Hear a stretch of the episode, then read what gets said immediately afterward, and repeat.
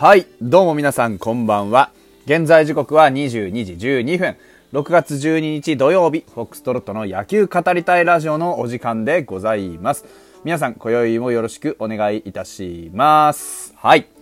えー、4試合ぶりの勝利ということになりました。あーファイターズ本日もですね、札幌ドームで DNA を迎えて、えー、交流戦最後のカード2回戦戦っておりました。えー、先発は池田くん、それから、えー、DNA は京山くんでございました。僕すいませんね、京山っていう投手を全く知らないんですけど、いい球投げてましたね。あの、打ったから言うわけじゃないんですけど、本当にあの、ストレートがすごくね、良くてですね、あの、まあ、正直ね、苦手なタイプだなっていう感じがありました。あの、スポナビのね、あのなんていうんですか、こう、情報には変化球がすごくたくさんあっていい投手だよみたいなのが書いてあるんですけど、いやいやどうしてストレートがね、あの伸びがあって低めに決まるとき150ぐらいになることがあったでしょ？普通にいいピッチャーだなと思いました。あただあの失点したシーンとかもそうでしたけど、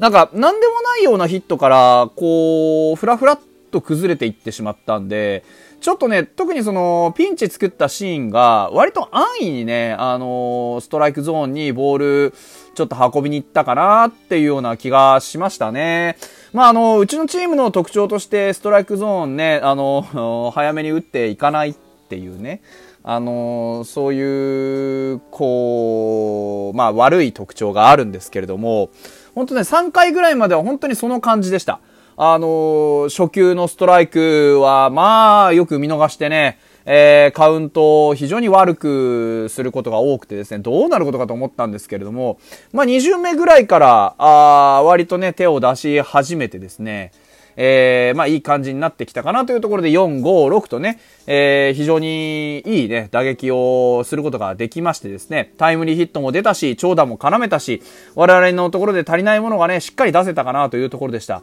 で、対照的だったのが、まあ DNA さんは負けている点差からね、非常にあの、代打だのなんだのってすごくね、あの、積極的に動いてきたなっていう気はしましたね。あの、宮本、山下といったね、えー、と、代打、代走に次いで、それから、あの、細川、関根っていう代打も使いました。えー、いいところでしっかりね、あの、選手を使っていこうっていう、そういう意図はすごく見えたんですけれども、まあ、あの、その、まあ、弊害というかね、で、最後のね、えー、9回のシーンでオースティン、1点差のところでオースティンいれば分かんなかったなっていうところもあったと思うんですよ。やはり、スピードボールに強い、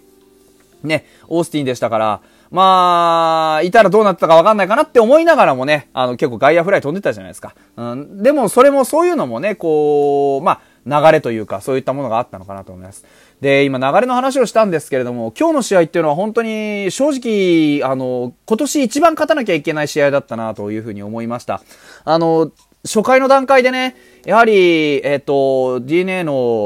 こう、まあ、キャッチャーのね、えっ、と、誰でしたっけ？伊藤か。伊藤光の左腕にね、ファールチップが当たったりとか、あとは何回でしたっけね、あの、ファイターズのバッターの放ったね、打球がピッチャー直撃したりとか、あとはこう、なんか、ところどころにね、え、ファイターズから見ると非常に不運な当たりとかっていうのも非常に多くて、あのー勝ってないチームじゃないですか、うちのチームは。なのでね、その、すごく、まあ、これはライブでも話をしたんですけれども、えー、非常に大事なところで、やはりこう、シーズンの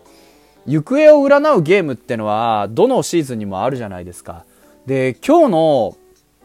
まあ、この試合っていうのは本当に正直そういう試合だったなというふうに僕は思ってます。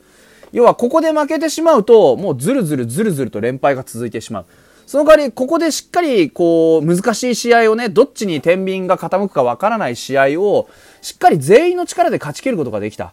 ていうのが、本当にあのー、我々としてはでかい流れだなというふうに思います。えーと、まあね、シーズンの大きな流れの中で今、あファイターズすごく苦しんでます。今年のシーズンは苦しいシーズンだなというような中で、こういう難しいバランスの試合、ね、いつどこでこう何かが弾けてしまうかもしれないみたいな状況がある試合を、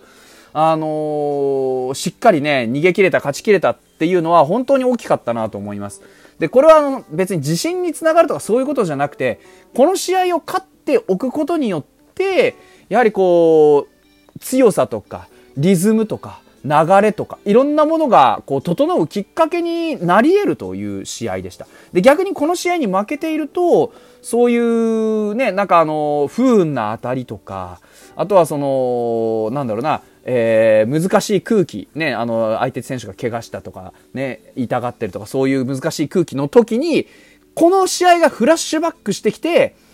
崩れてしまうっていう可能性もあったと思うんですよ。で、7回が本当に危なくって、堀君はその、この試合の重さっていうのを十、十、十分分かっていたから、やはりあのちょっと簡単にランナーを出してしまったのを多分かなり悔やんだと思うんですよね。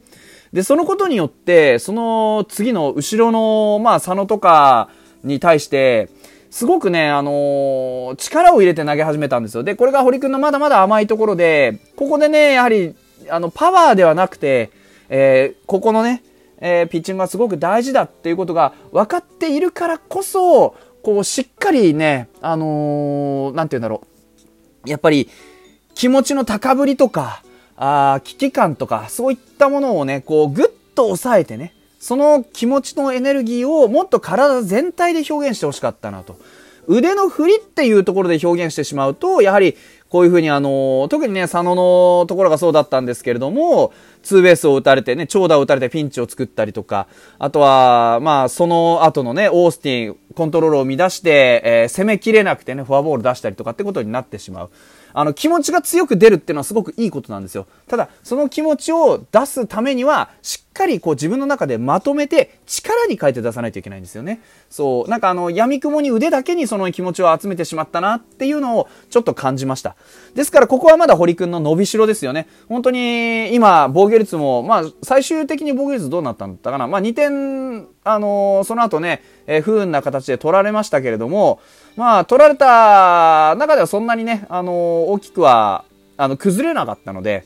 ですから、堀君は2.57になったんですね。2.57になりましたけれども、えー、でもそれまではね、1.7ぐらいまでできてましたから、本当にあのー、頼りになるリリーフ陣の一角ですよ。ここをね、あの、より強固なものにしておくためには、やはり堀君も、あの、もうより一層のね、えー、成長が必要だなというふうに思います。ねまあ本当にこのね、試合を勝ち切れたのは、あの、池田くん、川野くん、堀くん、ロドリゲス、それから杉浦っていうピッチャー陣がね、しっかり、あの、強力な DNA 打線を抑えたってことの証でもありますし、まあうちのね、えー、野手陣が、あのー、苦しんで、ここまでね、しっかり、こう、触れなくてね、苦しんできた中でも、なんとか粘って繋いで相手につけ込んで、ね、えー、そういう風に点を取ってきたっていうことができたと。いうところでもあります。特にね、その、高浜くんのヒットもそうですし、西川春樹の、えー、ヒットもそう、平沼くんもそう、石川もそう、マルチヒットがね、えー、出てたっていうのがいいですよね。そこに必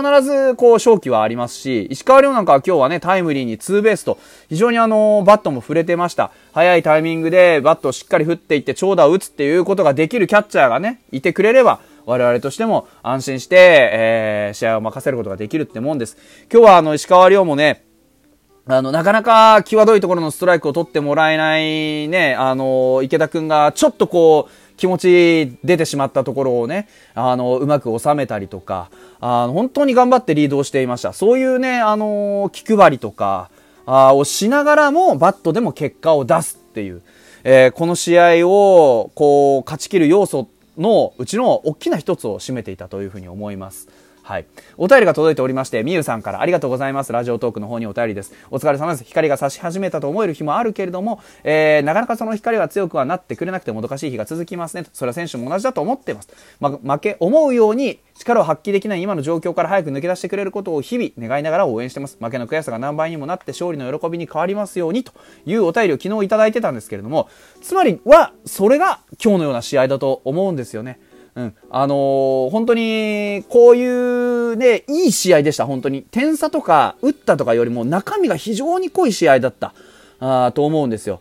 例えばこれまでね、打ってきた浅間くんとか、あと近藤健介とかにヒットが出なくても、こうやってその周りの選手がヒットを打つことによって、そういうキーになってきた選手がちょっと休んでる状況でも、こうやって点が取れて、で、試合にすることができるって。いうところもそうですし、やはりね、先発ピッチャーがしっかり試合を作って、ね、池田くん、今日僕言ってたじゃないですか。池田くんは試合を壊さないから、今日は、あの、打者が点取るだけだというところでね、しっかり点を取ってくれましたし、ね、あのー、本当に投打ががっちり噛み合って、しっかりこう、厳しいシーンを踏ん張り切って、そうして、えー、この勝利はあったと思います。ですから本当に希望をつなぐ勝利だと思うんですよ。あの、これを負けたらね、10連敗もしかしたらしてたかもしれない。でも、ここを勝ったことによってまたね、新たに、えー、ここからしっかり勝ち繋いでいこうっていう気持ちになることができます。えー、と、そういう意味ではね、本当に、大きな大きなターニングポイントと終わった後にね、シーズンが終わった後に、うん、思えるような試合だったんじゃないかなと僕は思ってます。それぐらい今日の試合をね、勝って、えー、いくっていうのはすごく重要な、そういう一コマでしたね。うん、うちは一人も代打もダイソーも出しませんでしたけど、本当にね、何か一つ変わってたら、何か一つ違ってたら、こういう結果じゃなかったんじゃないかっていうぐらいの緊迫でした。こっちとしては本当に。うん。だから、ね、野手に代打を出して動くっていうのもね、これまでの特徴でしたけど、そういうところがね、えー、ここは本当に栗山さんがガチで勝ちに行ったんだなっていうのがよくわかる今日の采配だったなというふうに思います。はい。明日の試合でございますが、バーヘーゲンが帰ってきますね。明日バーヘーゲンの予告先発、それから相手は今永というところでございます。非常に高投手ね、えー、続いてくるので、ここをね、もう一回、えー、踏ん張ってね、ここから上昇、ちょっとぐらい、